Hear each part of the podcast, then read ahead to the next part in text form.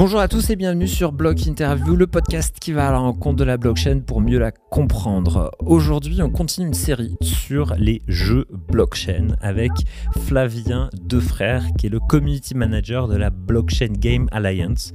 La Blockchain Game Alliance, c'est une organisation, une association euh, qui regroupe aujourd'hui, je crois, 400 entreprises, 400 studios, 400 euh, organismes qui travaillent autour de la blockchain, mais principalement autour des jeux. Alors, il y a beaucoup de ces entreprises sont des créateurs de jeux, comme par exemple The Sandbox, que vous pouvez retrouver également en interview sur Block Interview. Euh, dans cette interview, on va analyser qu'est-ce qu'apporte la blockchain en termes de gameplay aujourd'hui, en 2022, et également le fonctionnement de cette organisation. Sachez une chose, dans cette interview, j'ai reçu de la part de Flavien une des meilleures définitions de métaverse que je n'ai jamais entendues. Et j'en ai entendu des définitions, vous pouvez me croire. Alors, je vous souhaite une très très bonne écoute. À tout de suite.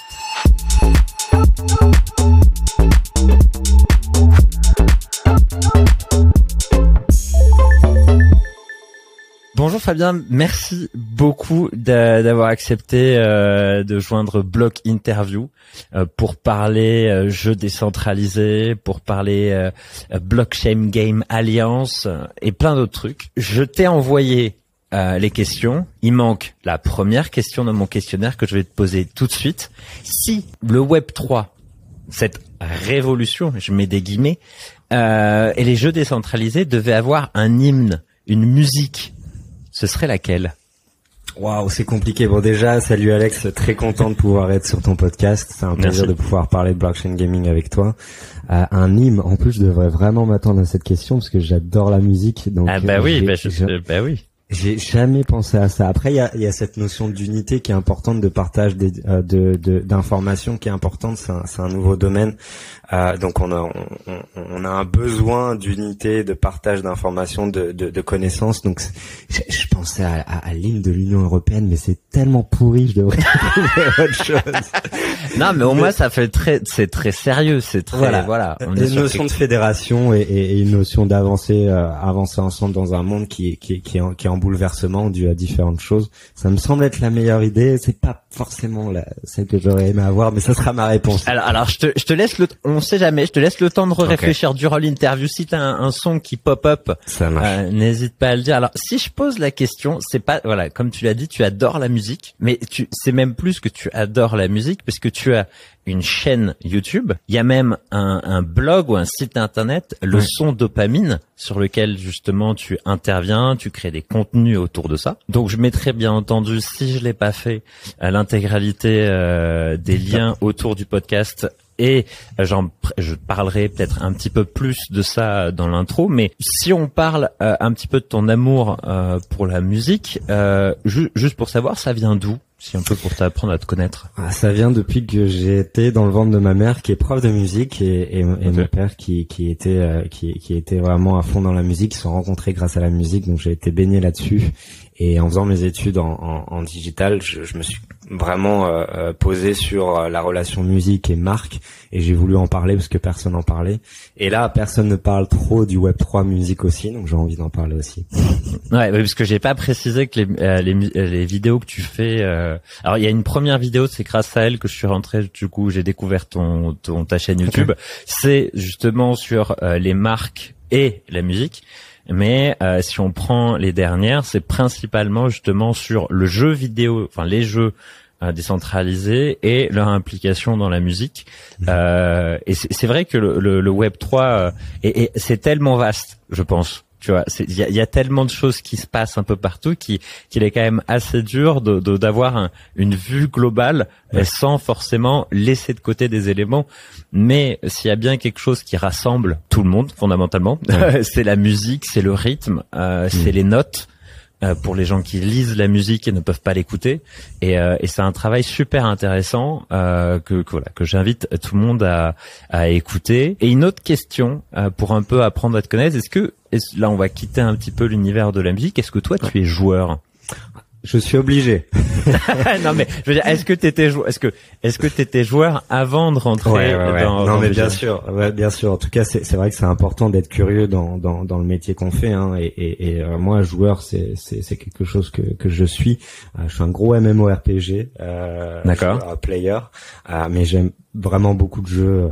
Euh, pas pas au niveau de la compétition. Je suis très porté sur le lore, sur le storytelling. Euh, J'aime beaucoup ça, l'incarnation d'un personnage qui renvoie totalement avec ce qui se passe dans le métaverse et ce qu'on nous promet aussi. Et, et ouais, ouais, je- j'aime beaucoup jouer. euh, et, et ça Alors c'est quoi le oh, c'est quoi le premier jeu qui t'a fait rentrer dans, lui- dans- le premier jeu premier MMO Ouais. auquel t'as joué? War- Ah, premier mémo. Bah, je vais dire, je vais répondre à, à- à tes deux questions. Le premier jeu que j'ai adoré, euh, qui, qui m'a fait passer beaucoup de temps, c'est Warcraft 3. Et Ah, bah l'univers Warcraft m'a tellement plu que je suis entré dans World of Warcraft, évidemment. Et t'étais des joueurs à l'avoir à la maison ou t'allais dans des cybercafés après le lycée? Non, j'aurais aimé, mais euh, j'ai pas, j'étais pas du genre à aller dans les cybercafés. J'étais, j'étais plus à, à passer du temps en guilde. farmer, euh, voilà, ex- exactement. Et en MMORPG euh, autre justement que t'as pu découvrir Ouais. auquel tu joues peut-être aujourd'hui, est-ce que tu continues à jouer par exemple à World of Warcraft? Parce que je sais Ouais. que il y a une niche encore qui, euh, Ouais. qui qui est en train de te dire et qui est et, et tu as parlé du lore. Alors pour le lore, euh, si tu devais donner une petite définition du lore déjà pour Ah oui. personne qui écoute, parce que c'est un beau de joueur, mais pas forcément euh, très connu. ouais. Bah, je, je joue à New Worlds en ce moment, qui, que- qui me plaît beaucoup. Après, je passe, j'essaie de passer un maximum de temps sur les, les jeux blockchain pour essayer de comprendre, qui, qui ont déjà des premières alphas, des bêtas. Ouais. Euh, j'ai, j'ai cette chance justement d'être un peu proche d'eux, donc de pouvoir tester quelques quelques trucs. Euh, mais le lore, moi, c'est, c'est l'une des choses où j'aimerais justement que les, les jeux blockchain s'intéressent à ça aussi. Euh, Mhm. c'est comment tu crées euh, une sorte de relation entre ton personnage, ton joueur et l'univers qui est avec, avec un, avec une histoire derrière. Donc euh, c'est installer une histoire et comment toi en tant que joueur tu t'intègres dans cette histoire-là. Moi c'est quelque chose que je trouve ultra excitant. Euh, et, et avec ce qui va se passer, les NFT, ça va prendre encore plus d'ampleur. Donc euh, ça, ça c'est top. Ah, complètement. Et la, la narration, moi c'est ce qui m'a fait aimer euh, World of Warcraft, bien entendu, surtout Guild Wars que j'ai Ouais. pro- mon premier, alors Mhm. mon tout premier jeu, moi c'était un jeu qui s'appelait Slayer. Euh. Slayer One, je crois qu'il est, tu dois être toujours en ligne. Euh, c'est un truc en, en genre en 2D. T'avais un petit personnage et du coup, euh, c'était fait, je pense, avec euh, RPG Maker. D'accord. euh, qui était un logiciel que tout le monde pouvait Ah ouais. avoir sur Windows et pour te tu pouvais créer ton propre RPG. Ah, cool. et, et même je pense tu vois, je pense que le logiciel RPG Maker existe toujours, je pense peut-être qu'il a changé de nom mais quand je regarde certains jeux décentralisés en termes de vi- visuel, je retrouve tellement sur certains. Tu sais, j'ai- un petit un petit euh, un, une petite émotion un peu de oh mais genre mes premiers jeux, mes premiers MMO Ouais, et du coup voilà, il y, a- y a cette histoire un petit peu euh, de Retour en nostalgie. arrière. Ouais. Exactement, qui marche trop bien. Si on devait faire, alors là c'est une petite question. euh, alors euh, les gens qui en écouteront ce- cet épisode euh, me diront oui, mais tu crées cette question pour en faire un extrait. Eh bien, ils ont raison. Euh, c'est la première question extrait, on va dire. C'est c'est quoi les, les les cinq jeux euh, blockchain hors blockchain Tu mélanges les deux. Les cinq Hmm. premiers jeux qui te viennent en tête là, sur lesquels t'as t'as voilà, il y a t'as pris du plaisir, t'as découvert une petite pépite, un truc, voilà, mélangé. Ouais.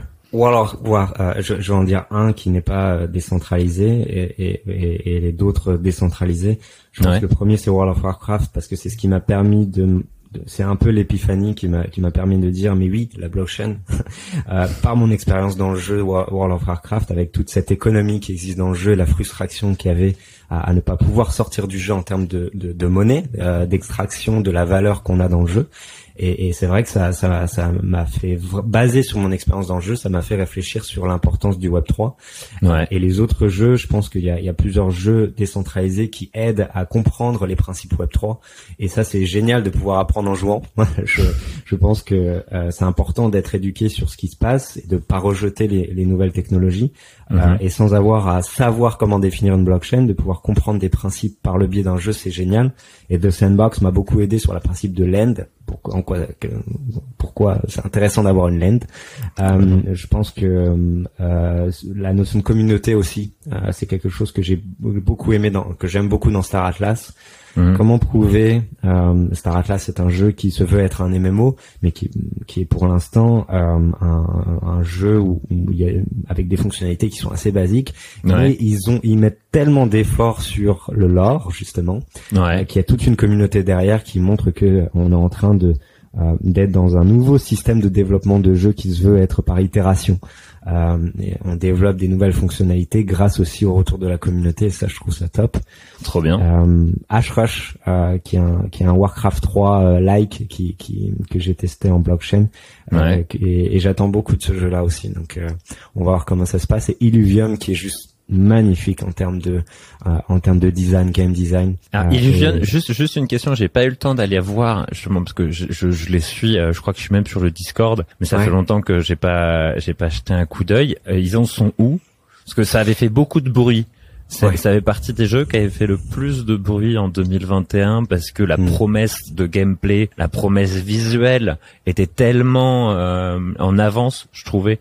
Euh, Ouais. par rapport à, à, à ce qu'on peut voir, il y aura une question justement sur le gameplay et le rendu versus euh, mobile first, j'irais jusqu'à Ouais. dire. Mais justement, est-ce que tu sais où ils en sont aujourd'hui euh?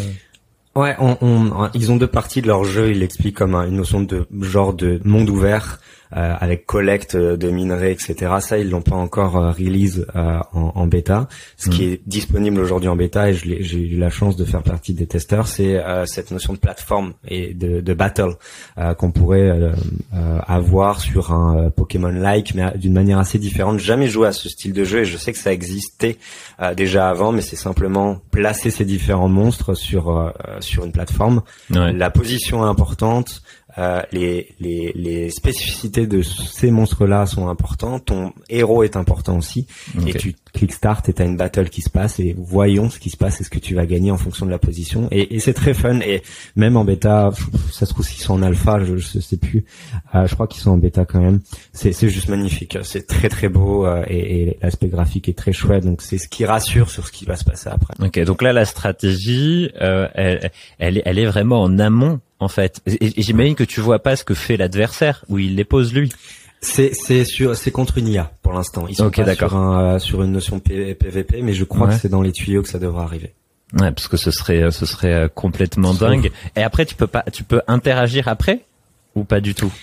Tu peux Toi, sur pas la bêta, hein, est-ce que t'as- ouais, t'es, ouais, vraiment sur une plateforme très basique et, et, et euh, je pense le niveau PVP doit peut-être être disponible sur la nouvelle version de la bêta. Faudrait que je vérifie, mais ça se trouve je dis une bêtise. Maintenant, avec cette deuxième release qui est depuis la semaine dernière, je crois que la notion de PVP est possible. À checker. Ouais, checker. Donc n'hésitez pas à aller voir, bien entendu. Le lien sera ici. Euh, justement, quand on parle de ta découverte de l'univers NFT et, euh, et décentralisé, tu m'as parlé tout à l'heure de World of Warcraft. Alors World of Warcraft, c'est, c'est d'après ce que tu m'as dit, c'est ton entrée dans la compréhension du besoin, parce que pour rappeler aux gens qui n'ont pas forcément joué à World of Warcraft, c'est, euh, je pense, le, le premier MMORPG en termes de taille, de d'historique. Alors il y a une super chaîne YouTube qui analyse les jeux vidéo. C'est une toute petite chaîne. Alors, petite chaîne, euh, importante chaîne, mais c'est un garçon qui, a, qui analyse, je me rappelle plus du nom, si ça me revient, je dirais, euh, qui a fait l'histoire de World of Warcraft à voir absolument, super intéressant. Commence Euh, un Y, non? Je crois, ouais. Et il fait, il a fait Ouais. des vidéos notamment sur euh, des joueurs qui avaient, des espions qui avaient euh, euh, joué dans d'autres MMORPG. Il fait, voilà, sa, sa chaîne est consacrée au MMORPG et avec une, une vision un peu intéressante.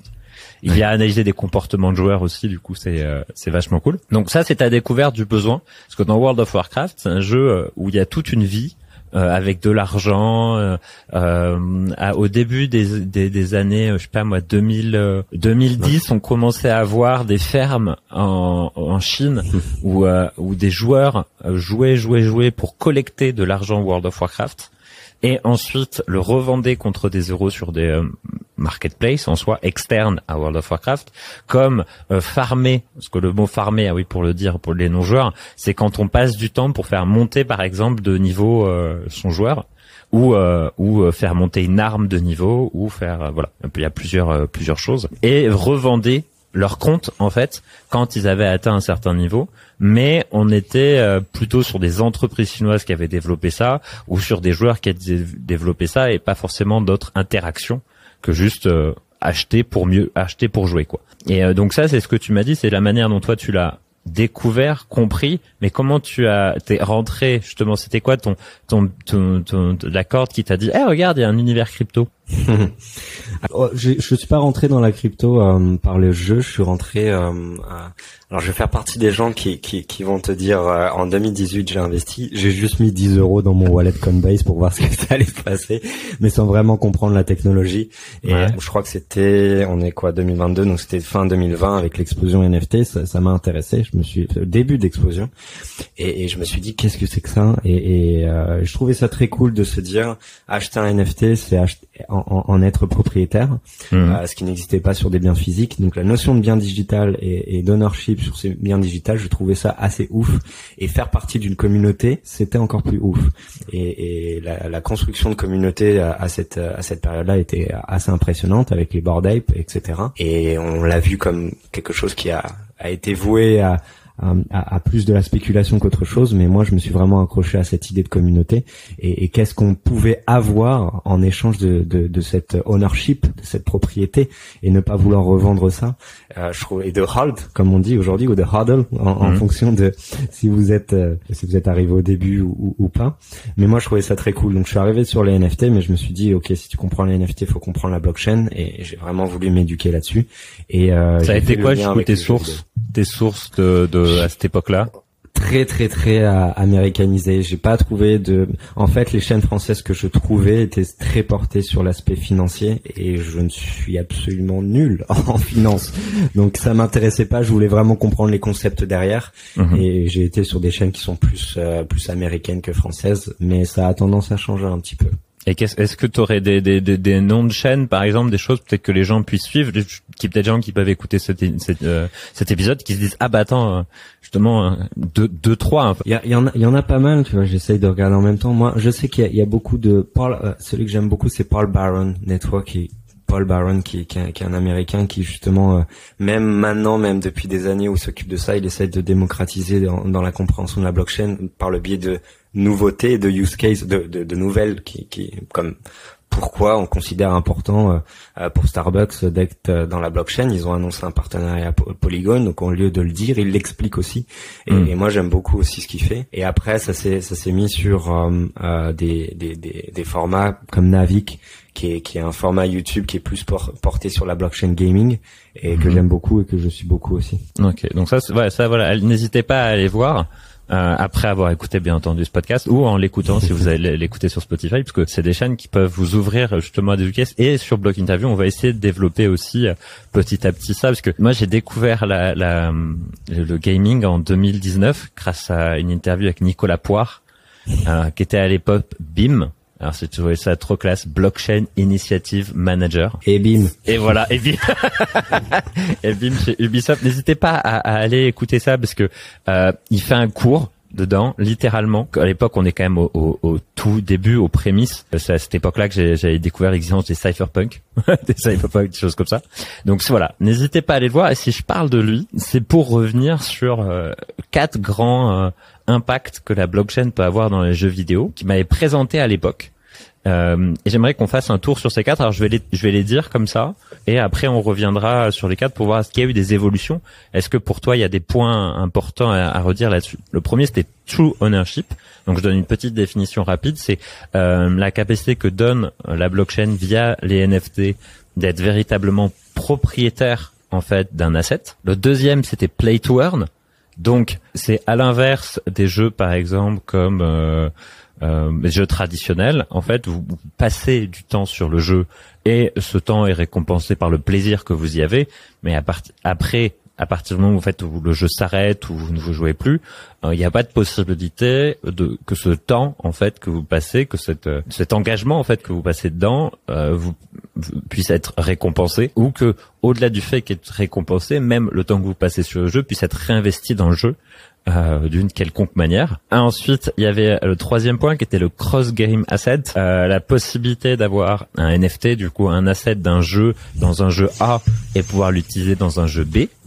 Euh, à l'époque, je me rappelle, il me parlait de Assassin's Creed. Genre, imaginons que tu euh, évidemment t'as, ton t'as ton cheval préféré de Assassin's Creed, euh, je sais pas moi, Odyssey, ou ton arc que t'as charbonné parce que c'est un arc légendaire. mais en fait, cet asset-là, il pourra être utilisé. Alors peut-être pas tel quel, mais la valeur de ton travail dans ce jeu A annoncé Assassin's Creed A pourra réêtre utilisé dans un Assassin's Creed euh, C ou D qui sortira plus tard. Et pour le dernier, alors ça, je vois plus, euh, j'entends plus parler de ce dernier point. C'était le e-sport, notamment sur la validation euh, via la blockchain en elle-même de mouvements de joueurs dans une compétition puisque la blockchain est immuable et eh bien voilà il y a la capacité de dire cette personne a tiré à ce moment-là sur cette personne sur a gagné et du coup on note ça sur la blockchain est-ce que ça te dit de revenir sur ces quatre points et de, voir un petit peu aujourd'hui parce qu'à l'époque il y avait très très peu de jeux tu, on parlait euh, je sais pas moi CryptoKitties c'était genre euh, point Amusez-vous. Euh, voilà, c'est ça. Mais voilà, est-ce qu'on peut rejoindre là Je te propose de discuter. Premier point, le true ownership. C'est très cool. Euh, moi, c'est ce qui m'a fait. C'est la première raison qui, m'a vraiment poussé à m'intéresser au jeu blockchain. Mais pourquoi j'aurais pas justement euh, les les les in-game assets, les, les, les éléments du jeu et je les je, je prouverai pas. J'aurais une manière de prouver qu'ils sont à moi et non pas à l'éditeur du jeu Blizzard par exemple pour euh, pour World of Warcraft. et ça, c'est vrai que c'est quelque chose où je me suis dit mais c'est top et euh, c'est pas facile à expliquer en vrai et, et l'ownership surtout quand on parle de bien digital et, et je, quand on réfléchit vraiment à, à ça, il y a un parallèle tellement évident à faire avec ce qu'on connaît déjà aujourd'hui sur des éléments physiques, beaucoup d'éléments physiques. La plupart, on, est capable de dire en quoi on en est propriétaire mm. et, et, et, et pourquoi ça serait pas aussi le cas des biens digitaux parce qu'aujourd'hui la blockchain permet de, de, ne pas avoir cette notion de duplication. J'envoie un fichier audio, je l'envoie pas, je le duplique juste. Ouais, copier la blockchain, voilà, a fait en sorte que ce, n'est pas une duplication, mais un envoi de, de, de droits de propriété. Et, et, et ça, ça a une, une, valeur qui est vraiment top. Et, et, dans les jeux vidéo, ça a une valeur qui peut être expliquée par euh, l'utilité du jeu. Euh, tu peux en faire quelque chose de spécifique dans le jeu, mhm. euh, mais aussi un achievement. un, tu as réussi à faire quelque chose, à, à faire une mission que personne d'autre ou peu ont fait. Et les NFT te donnent la possibilité de dire ce joueur-là a eu ce NFT et a prouvé sa valeur dans le jeu-là. Et je trouve ça très très cool. Donc il y a la notion d'NFT interchangeable, mais est-ce qu'on parle un petit peu aussi des, des NFT qui, qui qui peuvent pas être interchangés, qui sont propres à ton identité, à ton wallet? Inbound. Ah, des, c'est Outbound Token, exactement. Ouais. Qui a un nom qui vient aussi de Warcraft, je crois. C'est une histoire ah, comme quoi c'est je alors je crois. Là je vais dire quelque chose. Si je me trompe peut-être c'est à vérifier fact checking euh, hmm. je crois que c'est euh, une épée d'un Warcraft encore qui quand tu l'avais tu ne pouvais pas justement l'échanger ni mhm. la donner. Et ce nom-là viendrait de là, mais après c'est encore à vérifier. C'est très fun hein, parce que Salbarn, c'est Vitalik euh, Buterin qui, l'a, qui en a parlé premier avec Ethereum. Euh, et Vitalik est un énorme joueur de WoW et justement euh, il a beaucoup d'anecdotes sur le fait que WoW a transporté ses, ses, idées avec Ethereum. Donc très fun, je savais pas, mais ça a du sens de, de voir qu'il l'a aussi utilisé pour Salbarn.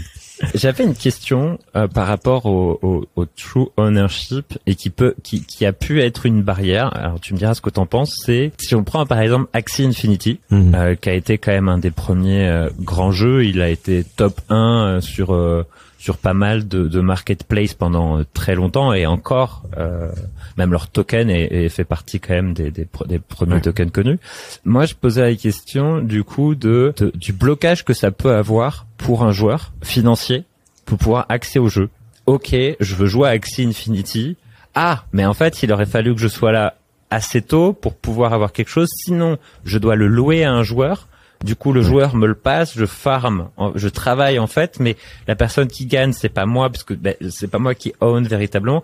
Est-ce est, que est-ce que tu as vu une évolution par rapport au true ownership en termes de proposition de jeu aujourd'hui versus ces jeux-là qui étaient euh, qui était euh, qui avait ce blocage un peu au début, blocage financier? c'est vraiment pas une question facile. C'est sûr que euh, en, en, en, soi, ce qui se passe aujourd'hui, ce qui se passait déjà quand, quand il y a eu ce boom-là, euh, c'est ce qu'on appelle aujourd'hui les barrières à l'entrée. Effectivement, c'est une barrière à l'entrée de devoir investir autant d'argent quand tu veux jouer à un jeu. Mm. Bref, tu dois dépenser 70 euros pour acheter un jeu de foot aujourd'hui, mais passons. Aujourd'hui, si tu considères que tu ne peux pas te permettre de jouer à un jeu, mm. euh, y a, c'est pour ça que les guilds ont, vraiment, se sont vraiment créés. Aujourd'hui, une guild, euh, c'est comme Yield, Guild Games, qui est, qui est l'une des plus importantes, se sont créés sur ces problématiques de devoir mettre autant d'argent au début pour jouer à un jeu euh, qui te permettait d'être récompensé au niveau monétaire. Donc qui est pas l'incentive la, plus intéressante, mais je parle d'une époque qui, qui était euh, l'année dernière. C'est-à-dire, je veux mettre de l'argent, je ne peux pas mettre de l'argent au début, mais il y a tellement de d'avantages à pouvoir en gagner si je joue au jeu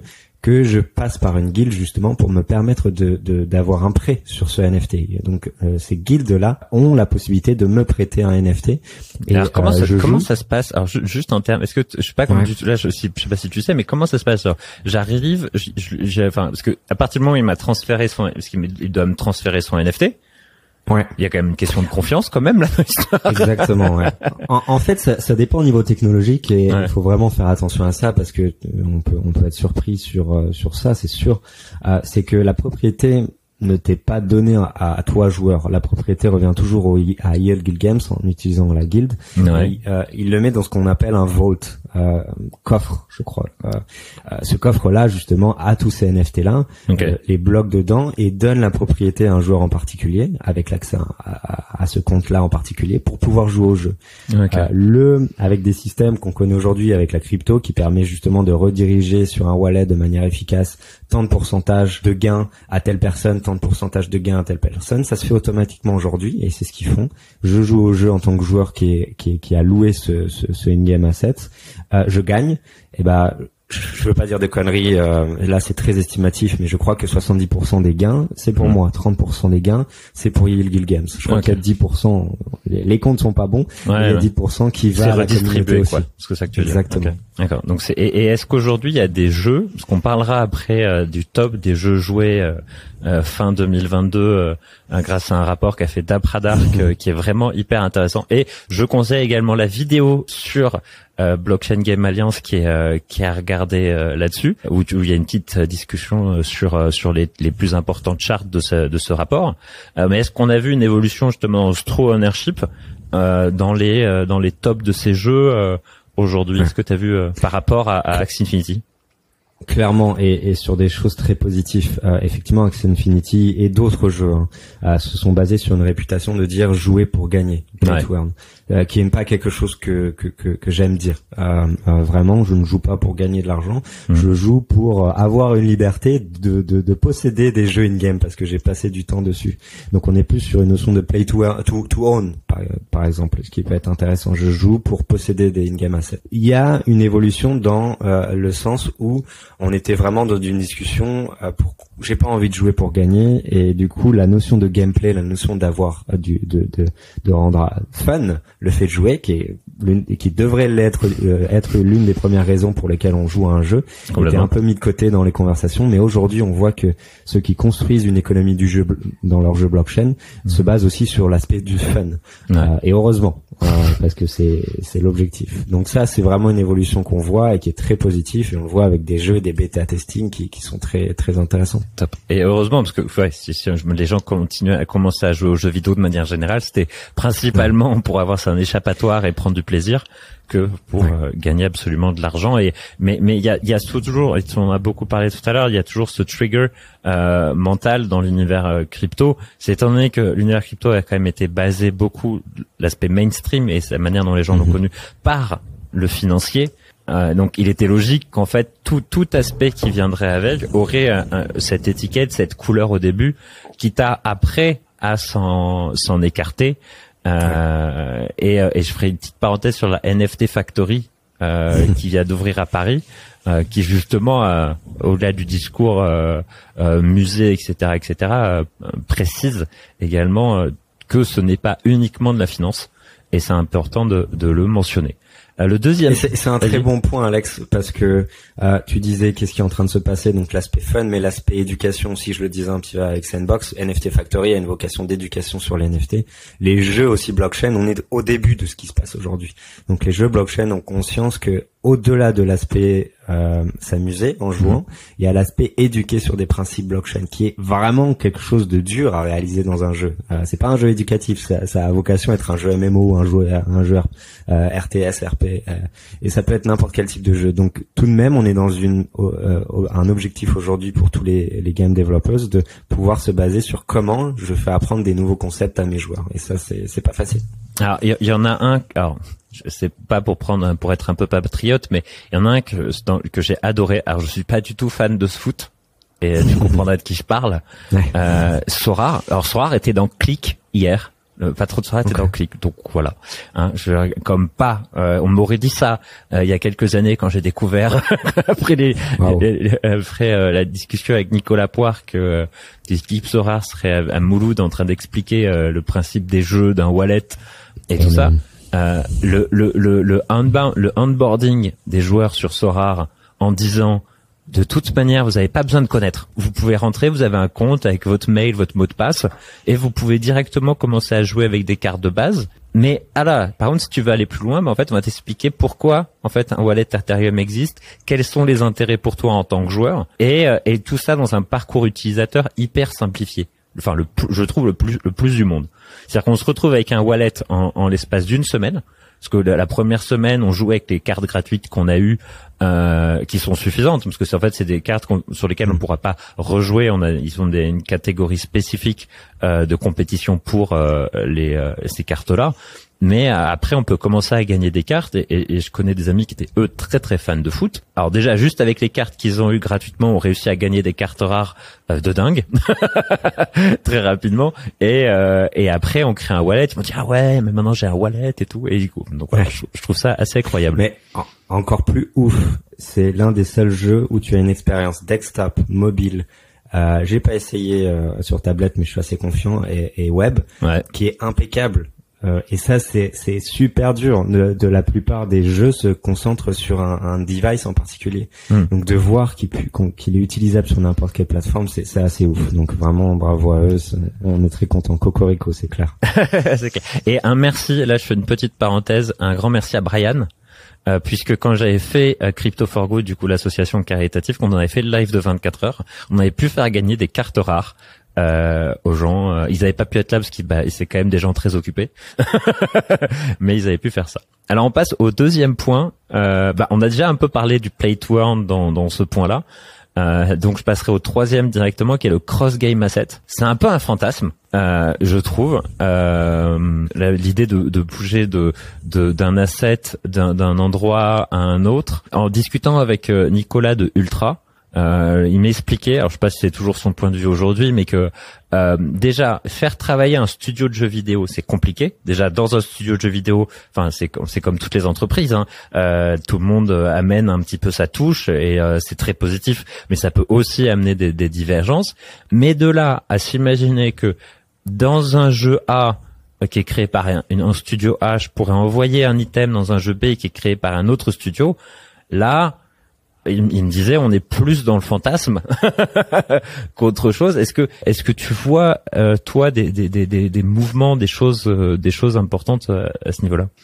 Non, je, suis d'accord avec Nicolas. C'est c'est un fantasme, mais en fait, tu, tu l'as très bien expliqué au début quand tu, tu as apporté une, une définition. Déjà, je trouve que c'est un fantasme, mais pas forcément la meilleure des, des, des choses à faire, parce que on explique souvent euh, les jeux blockchain et le métaverse avec Ready Player One euh, et le fait d'avoir un personnage qui va dans différents mondes. Mais sincèrement, mon orc dans World of Warcraft avec une, une, une histoire particulière que j'ai voulu définir, j'ai pas envie qu'il aille euh, dans un FPS avec un gun, quoi. Ça a aucun sens. donc il faut que ça, il faut que ça fasse partie de l'écosystème. Mais tu l'expliquais bien, la valeur des jeux, des, des, des assets in game, des, des, des éléments du jeu doivent être interopérables. C'est-à-dire que euh, toute la valeur que j'arrive à avoir d'un jeu ou de plusieurs jeux, je peux prétendre à pouvoir l'utiliser dans d'autres jeux. Comme tu l'as dit, ça peut faire référence à peut-être un NFT en particulier qui a une autre qui peut être échangé, qui, qui peut avoir une, une, utilité, une utilité dans un autre jeu d'une manière totalement différente parce que N'oublions pas que si un jeu se finit, un jeu blockchain n'existe plus, il peut, il peut revenir parce qu'il est sur la blockchain. Il y a des mhm. principes qui sont faits sur la blockchain et on peut avoir des game designers qui peuvent retravailler dessus parce qu'il y a une communauté derrière. Donc c'est possible de revenir sur euh, un jeu blockchain après. Euh, mais donc du coup de donner différentes utilités par le fait d'avoir NFT A sur un jeu A et NFT Euh, le même NFT pardon sur un jeu B, c'est possible. Si ça a du sens et que c'est une utilité mais aussi la valeur s'explique par l'aspect monétaire et on gagne euh, euh, l'économie du jeu, elle existe depuis toujours euh, dans World of Warcraft, aussi, mais c'est sur un monde qui est fermé, on peut pas le sortir du jeu mmh. et de devoir se dire que cette économie-là, il est ouvert et peut être transposé dans différents jeux, ça donne la liberté aux joueurs d'être indépendants et de ne pas être dépendants d'un jeu en particulier. Euh, je sais pas toi, Alex, mais hmm. même si je suis un grand joueur de, de MMO euh, et, et, que je jouerai à, au prochain à prochaine extension World of Warcraft, j'y joue plus aujourd'hui. Hmm. Et donc d'avoir cette flexibilité de dire j'ai eu une valeur dans le jeu World of Warcraft et que je peux transposer dans un autre jeu, pour moi c'est l'interopérabilité. Je suis d'accord. Alors, on a fait beaucoup de pubs pour nos amis Blizzard. Est-ce que tu aurais, euh, est-ce que tu aurais un, un, des exemples aujourd'hui, toi, au sein de la Blockchain Game Alliance, euh, de jeux, parce que tout à l'heure tu donnais des exemples, ce qui était vachement intéressant, c'est que tu as donné des exemples par rapport aux différentes thématiques qu'on a abordées avant. Est-ce que sur l'aspect cross-game asset, est-ce que tu vois euh, des jeux qui aujourd'hui sont en train de travailler ça et mettre cet aspect-là, pas forcément au centre de leur stratégie, mais comme élément important? Très très peu. Il euh, y, a, y, a, surtout, ça, ça, se justifie, ça se montre par des, des game studios qui, qui voudraient proposer à d'autres studios gaming qui développent leurs jeux de partager un univers ensemble. Et donc de, de on, a Live Beyond qui, qui est français, hein, qui est d'Airwise, qui est, qui est une agence et un studio français qui, qui, qui fait partie de BGA, qui a développé Live Beyond qui se fait être un MMO qui était stable, qui était testable euh, avec son premier alpha test. Mhm. Euh, ils ont proposé justement à d'autres jeux, d'autres univers blockchain, euh, et bah de créer un item spécifique dans Live Beyond, de, de pouvoir se dire que euh, l'univers d'autres jeux blockchain se retrouve dans Live Beyond. Euh, mais ça, ça fait référence à des partenariats qui sont pour le moment euh, très temporaires mhm. et qui, je ne pense pas, sont inscrits dans le code. Ils sont plus inscrits dans un partenariat où le game designer et le développeur a cette capacité à pouvoir intégrer dans le jeu un autre univers. Mais est-ce qu'il y a une interopérabilité entre les deux? Je pense pas que c'est trop le cas. Et, et vraiment, il y a tellement déjà la priorité est de donner un cas d'usage avec un gameplay, un gameplay fun. Hmm. Donc est-ce qu'on doit vraiment aujourd'hui se, se, focus sur l'interopérabilité? Peut-être pas. C'est un truc qui va venir. Encore une fois, on est au début, mais ça, voilà, c'est pas encore le cas. C'est plus, et là je voulais revenir là-dessus euh, en, en, quatrième point, c'est l'aspect communautaire. Je, si, si, je vois un autre exemple, c'est Dogami qui permet d'avoir ton Dogami aussi dans The Sandbox. Tu peux, si tu as un Dogami euh, dans ton wallet, euh, eh bien il y a un cross qui se fait et du coup euh, ils ont designé en fait en bloc, en vox ton Dogami. Je pense que est-ce que ce serait pas plutôt une manière pour aller attirer une autre communauté? Parce que tu, tu parlais de l'impact fort de, de, de, de cette révolution-là côté jeux vidéo, c'est euh, l'aspect communautaire. Et on fera un, point important là-dessus, puisque je voudrais parler avec toi de, de Discord et de son impact. Est-ce que, est-ce que ce serait pas ça plus que plus que vraiment, enfin, si je te comprends bien, moi. Ouais, c'est totalement ça. Bah, de toute façon, Sandbox ils sont très forts. Ils ont fait des partenariats avec Star Atlas aussi. Mm. Euh, même si Star Atlas a été imbriqué dans Sandbox, mais est-ce que Sandbox est imbriqué dans Star Atlas? Je ne pense pas. Mais c'est c'est facile c'est pas le mot mais sandbox c'est un monde ouvert où les builders sont le pouvoir Hmm. Donc euh, dès qu'on a la possibilité de piocher sur différentes autres euh, communautés, ils ont des. moi, je suis très content d'avoir mon euh, euh mon Clonix euh, dans des sandbox parce hmm. que c'est des NFT, c'est une collection NFT, une communauté qui a été intégrée et ça fait partie des utilités du, du NFT. donc dans un monde ouvert où il y a beaucoup de liberté, c'est vrai que The Sandbox paraît comme un, un partenaire de confiance qui, qui, qui, est assez ouf et ça fera ce, ça, ça, fera le paysage de ces nouvelles collaborations. On fait juste une petite parenthèse parce que j'ai dit qu'on irait jusqu'au bout de tous les points. L'aspect e-sport. À l'époque, il me parlait de cet aspect-là. Est-ce que c'est toujours quelque chose que je pense que c'est on est dans la niche, niche, niche des aspects possibles. Ouais, mais je je j'ai pas entendu parler de cet aspect-là, c'est-à-dire euh, effectivement s'assurer que grâce à la blockchain, il y a des actions euh, dans le jeu en e-sport qui soient vérifiables. Mm-hmm je je connaissais pas. Euh, donc ça serait intéressant de pouvoir voir si s'il y a des acteurs qui, qui, qui vraiment se portent là-dessus. Je pense que l'e-sport a d'autres rôles aussi super importants dans, dans, dans l'univers du jeu blockchain. Euh, et il y a énormément de partenariats qui sont en train de se faire aujourd'hui entre euh, des événements e-sport et des jeux blockchain, mais aussi des teams e-sport et des jeux blockchain. T'as des, t'as des euh, exemples, enfin au-delà des choses secrètes, t'as des exemples de choses qui sont peut-être déjà publiques euh, oui, merde, il faut, que, faut que je vérifie si j'ai le droit de dire tout ça aussi, mais je pense que oui.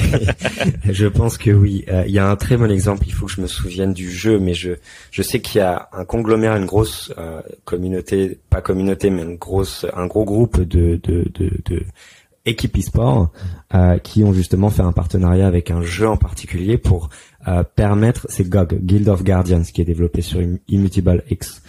C'est Team eSport. On fait un partenariat, vont collaborer avec ce jeu qui n'est pas encore sorti, qui a été testé par certains, euh, pour pouvoir intégrer des éléments du jeu en lien avec les équipes e-sport. C'est pouvoir, je pense que c'est très porté sur euh, euh, la notion de collectibles, la notion de, je pense qu'ils vont rendre ça fun, le fait que certains personnages sont aux couleurs du club en particulier, et ce club-là, lors d'événements importants e-sport, euh, et ben va pouvoir utiliser tous ces tous ces jeux in game. Donc on, on, voit très bien qu'il y a un besoin des jeux blockchain à être développés déjà de 1, mais aussi à attirer des joueurs et les communautés e-sport avec l'engagement qu'il y a derrière, c'est c'est les c'est les candidats parfaits. Bah, en parlant communauté, le nerf de la guerre de tout ça. Alors est-ce, euh, la communauté, ce qui est intéressant, c'est que ça a un super aspect puisqu'aujourd'hui euh, le, biais dont la manière, tu me diras si je le trompe, ça, ça aussi ça peut évoluer, mais le premier biais, c'est l'arrivée de Discord dans le monde mainstream, principalement utilisé au départ euh, côté Twitch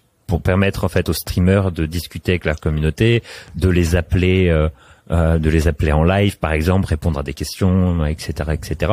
Et boum, on a vu cette entrée fracassante, je trouve, depuis deux ans dans le monde des, des jeux blockchain.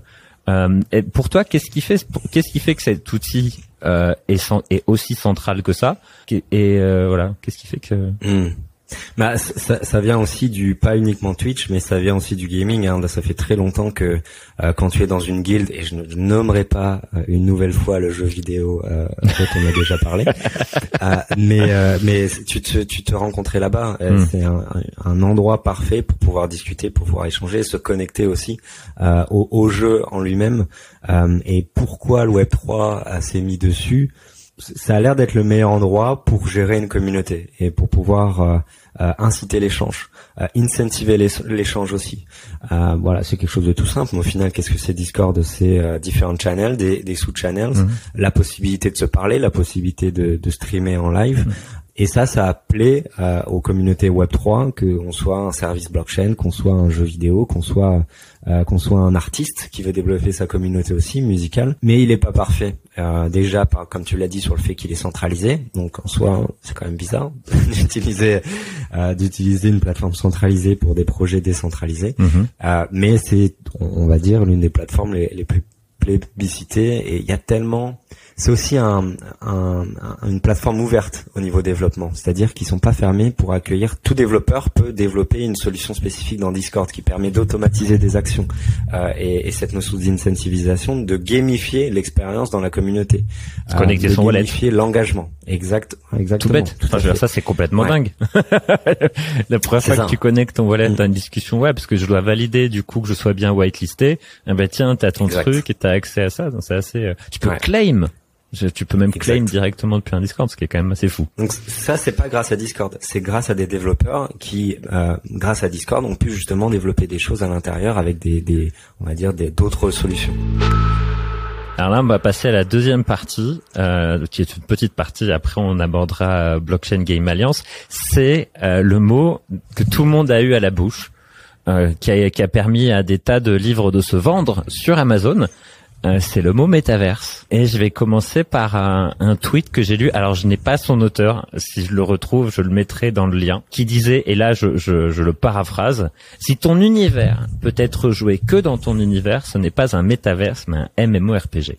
Et ce qu'il voulait dire, et toutes les, les, autres commentaires en fait derrière, c'était pour dire, il n'y a pas de métaverse en fait. Aujourd'hui, il existe un peu comme ce que tu disais tout à l'heure sur euh, euh, sur ce fantasme du cross game asset parce que metaverse égale cross game asset d'après moi. Il n'y a pas de euh, c'est voilà et, je voulais revenir là-dessus et je vais donner un autre, une autre phrase comme ça tu réagiras les deux vont dans le même sens. Hein.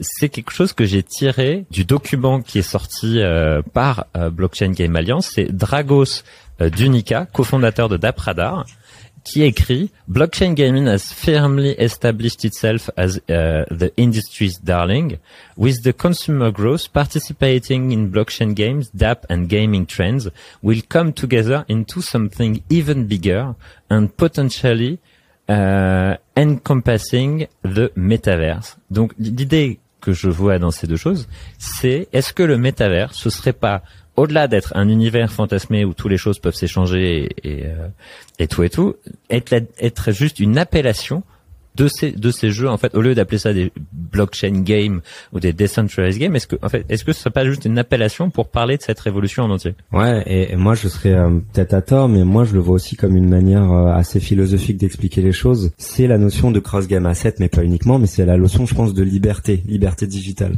Euh, c'est la notion de monde ouvert, c'est la notion de communication entre dApps, des, des, applications décentralisées. C'est une révolution dans la liberté de builders extérieurs, de designers qui ne font pas partie d'entreprises, de pouvoir être rémunérés par leur travail dans un monde digital et, et de s'assurer d'une bonne rémunération juste. Et, donc ça, ça, sonne très cheesy, mais euh, je trouve que le fait de l'expliquer par un, un, un, élément philosophique comme la liberté de pouvoir, euh, en tant qu'être humain, euh, pouvoir intervenir dans ce monde-là sans avoir des grands comme Microsoft, Amazon et Google de, de, de, nous fermer des portes, pour moi c'est ce qui explique le métaverse comme un monde, un monde en, en, en particulier. Et je suis totalement d'accord avec toi que beaucoup de définitions aujourd'hui qui, qui m'énervent euh, quand on dit euh, j'ai fait un, un métaverse. Surtout la simple fait de, le simple fait de dire euh, j'ai créé un métaverse, euh, mettez ce casque vert, ça, ça m'énerve. mais mais c'est ça doit pas être compris comme ça en tout cas. alors j'adore cet aspect cet aspect liberté et et c'est je vais te dire tout de suite c'est une des meilleures définitions que j'ai jamais entendues. oh, vraiment. Euh, et, et, je la transmettrai. Bah, tu parles de casque vert. Il y a un, un Français qui s'appelle Lynx. Enfin, Lynx, c'est la société. C'est un casque de réalité mixée qui est créé par un, un, un garçon qui s'appelle Stan, qui a au début été stagiaire dans l'ancienne entreprise où je travaillais, qui est, qui est GFI, dans le lab innovation, qui avait, qui avait, on avait reçu, euh, je fais une parenthèse, on avait reçu euh, un casque vert, je, je sais plus qu'un des casques verts, Microsoft ou autre. Il avait totalement démonté il avait dit mais en fait, je peux pas filmer. En fait, je pourrais juste filmer le réel et y a incorporé des choses dedans.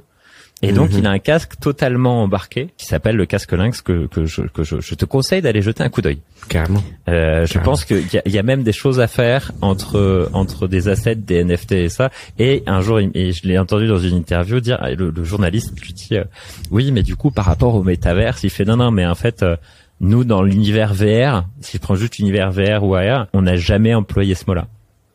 Ouais. Point. Mm. C'est ça. C'est ce exactement ce qu'il faut faire. C'est-à-dire que ça fera partie de, de ce qu'on connaîtra comme le métaverse avec toutes les fonctions euh, euh, qu'on peut avoir et l'expérience qu'on peut avoir avec les casques VR. Mais de partir du principe casque VR égale métaverse est, assez insupportable. Mm. Mais ça sera un acteur extrêmement puissant dans les dans les mois à venir, années à venir. Et merci Ready Player One, euh, qui est un très beau. Je vous conseille de lire Ready Player One. Le film est ah, bien. Merci, merci Alex, merci. Ça me saoule de d'entendre les gens dire le film est génial. Non, le livre est génial. Alors on peut dire le le, le film est, est visuellement. Enfin, je veux dire, voilà, visuellement, il est vraiment. Je trouve que la prouesse, elle est visuelle, mais le livre, le livre est à lire absolument. On finit euh, cette petite interview en parlant de la Blockchain Game Alliance. Euh, parce que c'est quand même hyper important. Est-ce que tu peux, euh, voilà, les trois points à aborder sur la Blockchain Game Alliance, c'est qu'est-ce que c'est que cette structure, son fonctionnement en quelques mots et votre vision? Alors qu'est-ce que c'est que la structure? Mhm. C'est aussi la vision. Non, totalement, ça vient avec. on a été, pour donner un historique, tu as mentionné deux personnes importantes qui sont les, les doubles Nicolas, si on peut les appeler, euh, de Ultra et, d'Ubisoft, qui font partie du board, euh, qui sont qui font partie vraiment du des membres de direction de, de BGA, qui a été euh, et, parmi les parmi les fondateurs d'ailleurs euh, de BGA Blockchain Game Alliance en 2018, où, où il y avait un besoin de se réunir pour essayer de comprendre ensemble ce que ça voulait dire d'intégrer la blockchain, technologie blockchain dans les jeux vidéo. Donc il y avait un besoin de partage de, de connaissances et, et de cas d'usage. Et, euh, et, et aujourd'hui, c'est vraiment notre mission, c'est vraiment de comment on peut promouvoir la technologie blockchain dans l'industrie du jeu vidéo. Mhm. Euh, et ça, ça passe par différentes façons. Et la première et la plus importante, c'est d'avoir la communauté la plus importante, la communauté de professionnels qui euh, mettent les mains dans le conduit euh, en termes de euh, service blockchain, technologie blockchain et en termes de jeux vidéo, qui, qui est vraiment notre focus aussi. Comment aider les entreprises de jeux vidéo blockchain à faire parler de leurs jeux auprès d'un public de joueurs, mais surtout auprès de professionnels qui pourraient les aider justement sur différents axes. Parce que, on le sait, intégration de la blockchain, ça, il y a plein d'acteurs qui sont arrivés grâce à la blockchain dans l'industrie du jeu vidéo, mm. et c'est pas facile justement d'être euh, au fait de tout ça. Et nous, on a vraiment ce rôle de rassembler tout le monde, de faire en sorte qu'il y a des échanges entre eux, euh, des partages de connaissances. Donc il y a un côté éducation en interne très important aussi, mais en externe aussi. C'est pour ça qu'on publie des vidéos chaque semaine pour présenter nos membres et de tacler un sujet spécifique en lien avec une expertise qu'ils ont aujourd'hui. Donc parler de euh, l'e-sport 3.0, qu'est-ce que ça veut dire De parler des, NFT, de, du métaverse, de parler de euh, euh, comment lancer son jeu vidéo blockchain. Un aspect un peu moins fun mais tout aussi intéressant qui est sur l'aspect de compliance. De, les, les, il se passe énormément de choses au niveau légal. c'est difficile de savoir où marcher sans casser un œuf. Donc mmh. voilà, on, on essaye d'apporter énormément de réponses grâce à nos membres. Et il y a enfin notre autre, notre autre rôle, c'est de dire qu'on est là, donc de faire pas pression, mais de de faire du lobbying. De nous. ouais, ouais, il faut pas utiliser le mot. je, je, je, le connais pas assez ce mot-là, mais oui, c'est c'est c'est ça. C'est en tout cas de de prêcher la bonne parole, en tout cas avec des cas d'usage et des professionnels qui nous accompagnent auprès du jeu, euh, de l'industrie du jeu vidéo, mais mais pas que. Ok. Vous êtes, il y a combien aujourd'hui de jeux ou d'entreprises euh, au sein de euh, de la Blockchain Game Alliance? Je pense qu'on n'est pas loin d'atteindre les 450 compagnies, euh, donc entreprises, qui qui nous ont rejoints aujourd'hui. Euh, donc on est vraiment la plus grosse euh, organisation à but non lucratif. Je l'ai pas précisé, mhm. mais on se rémunère uniquement sur euh, sur les feeds que, que, nos membres payent chaque euh, année et on redistribue cette valeur pour nos membres. Mhm. Donc on est vraiment une association et, euh, et on a 450 entreprises qui nous suivent. On a des, des, des, des, personnes individuelles qui peuvent nous rejoindre aussi sans avoir une entreprise, mhm. mais 450 entreprises dans le monde entier. Et j'avais une question comment comment vous définissez un jeu? Parce qu'on a beaucoup parlé de ça là dans l'interview, mais comment tu définis un jeu pour qu'il puisse rentrer dans la Game Alliance? C'est alors tous ne sont pas des jeux. On a besoin de s'entourer de professionnels blockchain. Donc on a des layer 1, des, des layer 2, des, des NFT marketplaces, des, euh, des solutions qui euh, euh essayent d'anticiper l'arrivée des bots sur des jeux qui est un énorme problème pour l'économie d'un jeu blockchain. Ah bah ouais. Donc, euh, ouais. Et ça c'est c'est assez important de le noter. Et tout acteur blockchain et tout acteur de jeux vidéo peut nous rejoindre. On a juste, et ce qu'on demande, c'est juste s'assurer que il existe, les gens derrière existent et non pas euh, et, et, non pas juste des PFP profiles sur leur site internet. Voilà, c'est c'est la seule barrière à l'entrée qu'on a et justement leur demander qu'ils sont vraiment en train de, de construire quelque chose. Donc on leur demande justement des petites. On, on, on demande pas d'avoir un jeu prêt, on demande de nous prouver qu'ils sont en train de travailler sur quelque chose et qu'ils sont à cette étape ce process de, de construction du jeu ou autre autre solution. Ok, donc tout à l'heure tu parlais de votre objectif qui était justement de communiquer et d'être un, un, un, hub entre guillemets de, de, discussion, de choses comme ça. En termes de fonctionnement, comment ça se passe entre vous? Comment parce que si vous êtes 400, ça fait quand même beaucoup de monde. comment ça se passe? Est-ce qu'il y a des meetings? Est-ce qu'il y a des, des, choses? Exactement, ouais, tout à fait. Ça se passe par euh, notre capacité en interne à proposer des sujets et à demander aux membres d'y participer via les communications, les live panels qu'on fait chaque semaine. Mhm. C'est notre capacité à participer à des événements dans le monde, euh, et de dire qu'on est là, coucou, c'est nous, est-ce que vous voulez nous rejoindre? Parce qu'au final, notre objectif, c'est plus on est, mieux c'est. Mhm. Euh, pas en termes de valeur monétaire, mais en termes de valeur humaine. Euh, et euh, et l'autre chose euh, que je voulais dire, mais ça va me revenir, c'est bah, justement de pouvoir faire en sorte de, de, pouvoir aller à cet événement et de profiter de ces événements-là pour créer des, des événements physiques, de dire mais vous êtes membre BGA, voyons-nous ensemble. et quoi qu'on en dise, métaverse, pas métaverse, blockchain, euh, en ligne, euh, on voit très très bien que quand on a la capacité de se rencontrer physiquement, même si on est dans cet univers-là, euh, ça permet d'améliorer notre capacité à collaborer ensemble. C'est une évidence et ça on le voit juste le fait de prendre un verre pendant un événement, un BG Meetup, comme on les appelle. Ok. Alors j'avais prévu euh, de parler un petit peu des pain points, euh, des choses comme ça qui ressortaient euh, de votre euh, rapport annuel 2021. Mais ce que je me dis, c'est que je vais peut-être garder ça pour votre rapport 2022. Euh, 2022. J'avais juste deux questions, quand même. Une question que je voulais absolument garder euh, sur l'aspect de jeu d'après le rapport que vous, qui est sorti par Dapradar, la plupart des jeux euh, qui sont sortis comme Alien Worlds, euh, Splinterlands, Farmer, Gameta. Enfin, Gameta, c'est c'est plus qu'un simple jeu, c'est une, euh, enfin, c'est le pro plateforme, la ouais. plateforme euh, de Binance, si je, si je, je me rappelle bien. Euh, Upland, euh, Soitas, Axie Infinity, etc. Tous ces jeux-là sont principalement des jeux euh, style mobile. Tu me diras si je me trompe, mais dans un mo- Il y a- il y a- style mobile il y a- game. Il y en a quelques-uns qui sont web browser, mais t'en as de plus en plus qui font partie du mobile. ouais. Est-ce que ils développent des jeux avec un quand- je dis quand je dis quand je dis c'est un style, je parle de style mobile. Des, des styles mobiles, pourquoi? Parce que un, c'est pour attirer des joueurs facilement, parce que le jeu est plus facile à prendre en main, etc., etc., etc. Est-ce que c'est une, une raison financière? Parce qu'en fait, ça coûte plus cher de penser à un, un jeu, euh, je sais pas moi, RPG un peu plus complexe avec un graphisme, euh, du euh, du space euh, generator, des choses comme ça. Voilà, c'est c'est c'est quoi qui fait qu'on a qu'on a eu en fait ce, côté-là qui a pris par rapport au reste? Mm. Non, je pense que tu as déjà apporté des, les éléments de réponse. Je pense que c'est effectivement important de, dans cet univers-là, avec l'état du marché crypto, euh, ou quoi qu'on en dise, il y a quand même un, rapport assez important entre euh, l'activité des jeux blockchain, leur capacité à survivre, et l'activité crypto aussi, Mhm. euh, qui, euh, qui donne un peu en lumière ce qui se passe dans le monde blockchain.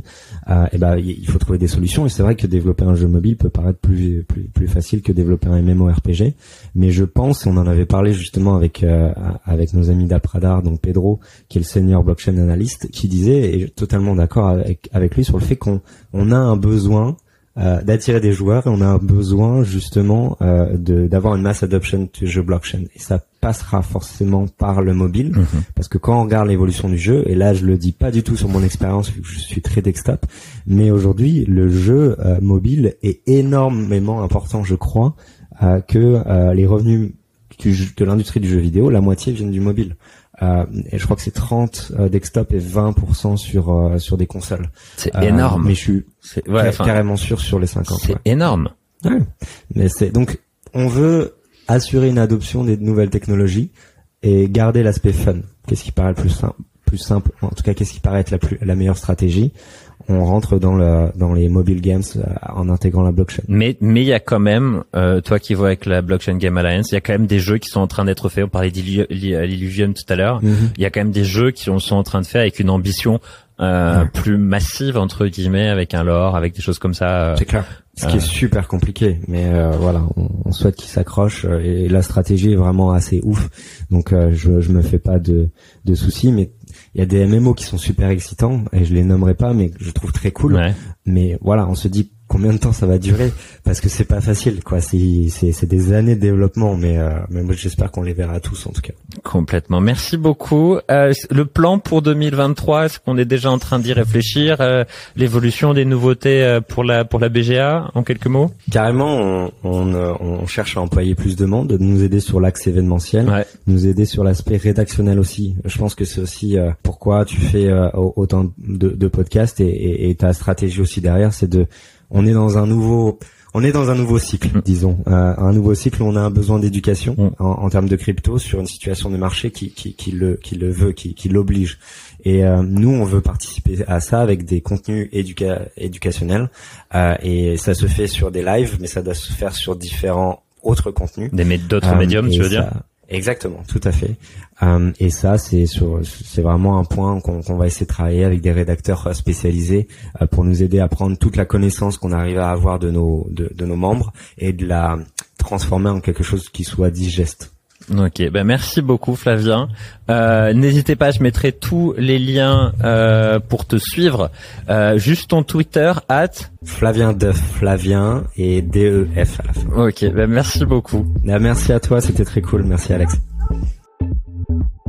Eh bien, merci beaucoup d'avoir écouté cette interview avec Flavien. N'hésitez pas à le suivre sur euh, les réseaux sociaux, notamment sur Twitter où il est pas mal actif. Je vous mets euh, bien entendu tous les liens euh, pour le suivre lui, mais également sa chaîne YouTube où il parle de musique et de Web3. Merci encore d'avoir écouté ce podcast. N'hésitez pas à vous abonner à Block Interview, à lâcher un petit commentaire sur iTunes, à nous rejoindre sur LinkedIn, à nous rejoindre sur Twitter, at Block Interview. Je vous donne rendez-vous à la semaine prochaine pour un nouvel épisode. Ciao, ciao